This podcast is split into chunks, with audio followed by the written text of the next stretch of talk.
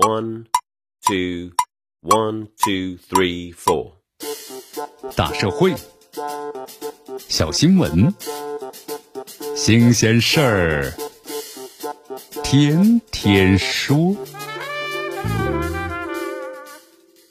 朋友们，你们好，这里是天天说事儿，我是江南。根据媒体的报道呀，截止到昨天上午的十点四十分的时候呢，《你好，李焕英》总票房达到了二十三点九二亿，稳居呢二月十六号单日票房榜的冠军。那么十七号的票房是遥遥领先的，贾玲打破了刘若英导演的《后来的我们》十三点六亿票房记录。成为咱们中国呢影史票房最高的女导演。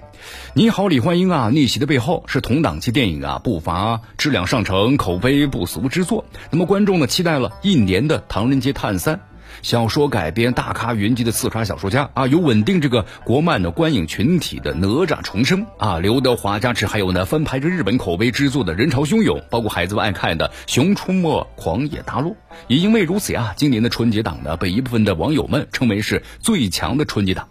你好，李焕英啊，作为一部呢根据真实的故事改编的原创的电影，那么在最强春节档啊实现了票房逆袭，被很多的媒体称作是今年春节档的票房的黑马。那么其票房最终情况到底如何呢？也能让我们看到一部情感真挚的亲情电影。那么究竟能够在激烈的春节档到底能够走多远？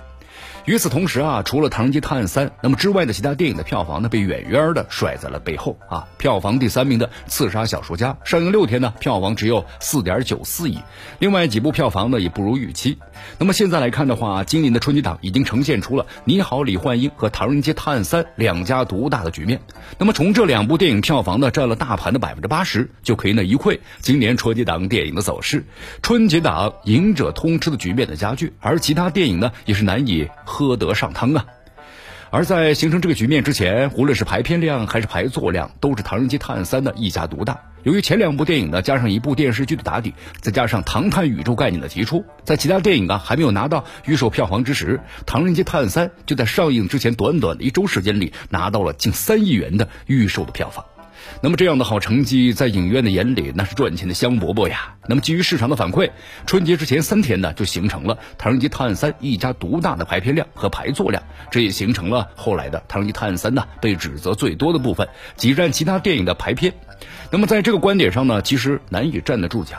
春节前三天的排片量是基于《唐人街探案三》的排片收益进行的，而从春节档的前三天排片的收益来看，《唐人街探案三》呢确实是力压群芳。随着的观众对其部分的电影内容的诸多的指责，那么渐渐的出现了批评之声大于叫好之声局面。那么相对于则是的《你好，李焕英》好评如潮。这让的《你好，李焕英》在春节档的声量是越来越大了，也直接体现在了初次单日的预售票房低和影院的增加排片比啊，超过了《唐人街探案三》。部分的影院呢，将很多原属于《唐人街探案三》的大厅分给了《你好，李焕英》。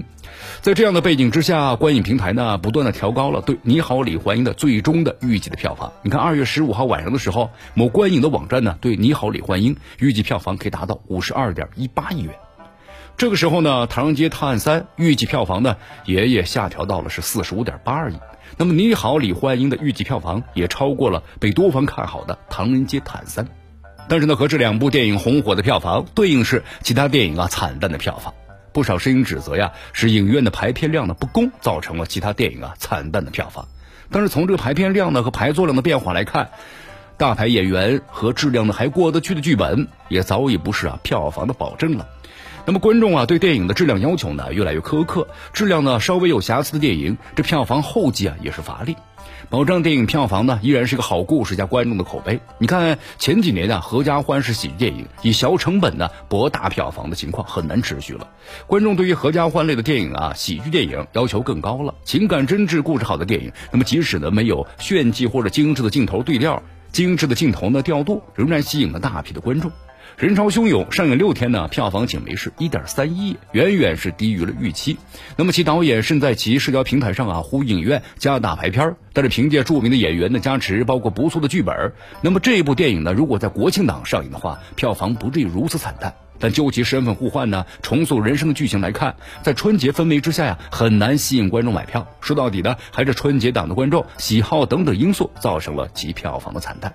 值得注意的是啊，拥有稳定的国漫的观影群体的《星神榜》《哪吒重生》，那么也在呢激烈的春节档啊分到了一杯羹。从去年同题材还有呢同样的春节档上映的《哪吒之魔童降世》，拿下了四十九点三亿元票房来看的话，这个电影的票房是值得期待的。但是从上映六天二点二一亿实时票房来看呢，这杯羹远远缩水了，甚至不如儿童观影的群体占大多数的《熊出没·狂野大陆》三点八四亿的票房。国漫电影的这个观影群体啊比较稳定，但在春节档呢，很容易被其他口碑更好的电影啊挤占票房。从目前的春节档表现来看呢，未来的国漫电影啊在春节档上映呢可能会更加的慎重。由此可见，今年电影的春节档红利虽然诱人，但是对于电影的质量要求呢更加高了。那么今年的春节档的局面呢，也为电影的制作方敲响了保质量的警钟，很难会像过去那样的出现的质量还行就能赚钱的情况。那么更多的则是电影口碑稍微有瑕疵，在春节档可能连口汤都喝不上。综合来看，既迎合春节的氛围，故事又好，能够引起的观众共鸣的电影，可能会在以后的春节档那是赢者通吃啊。这里是天天说事儿，我是江南，咱们明天见。